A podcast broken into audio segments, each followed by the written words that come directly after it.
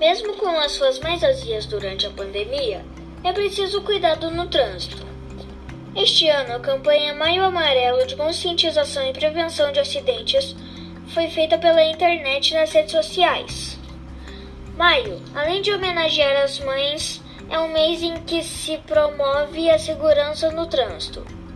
Um movimento internacional que começou em 2011.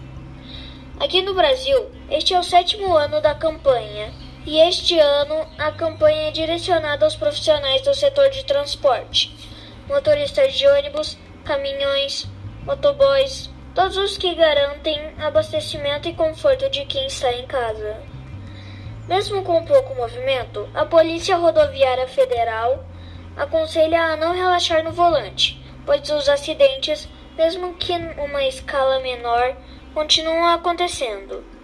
As, as vias mais vazias permitem que o condutor desenvolva uma velocidade maior e o risco da, de acidente continua existindo.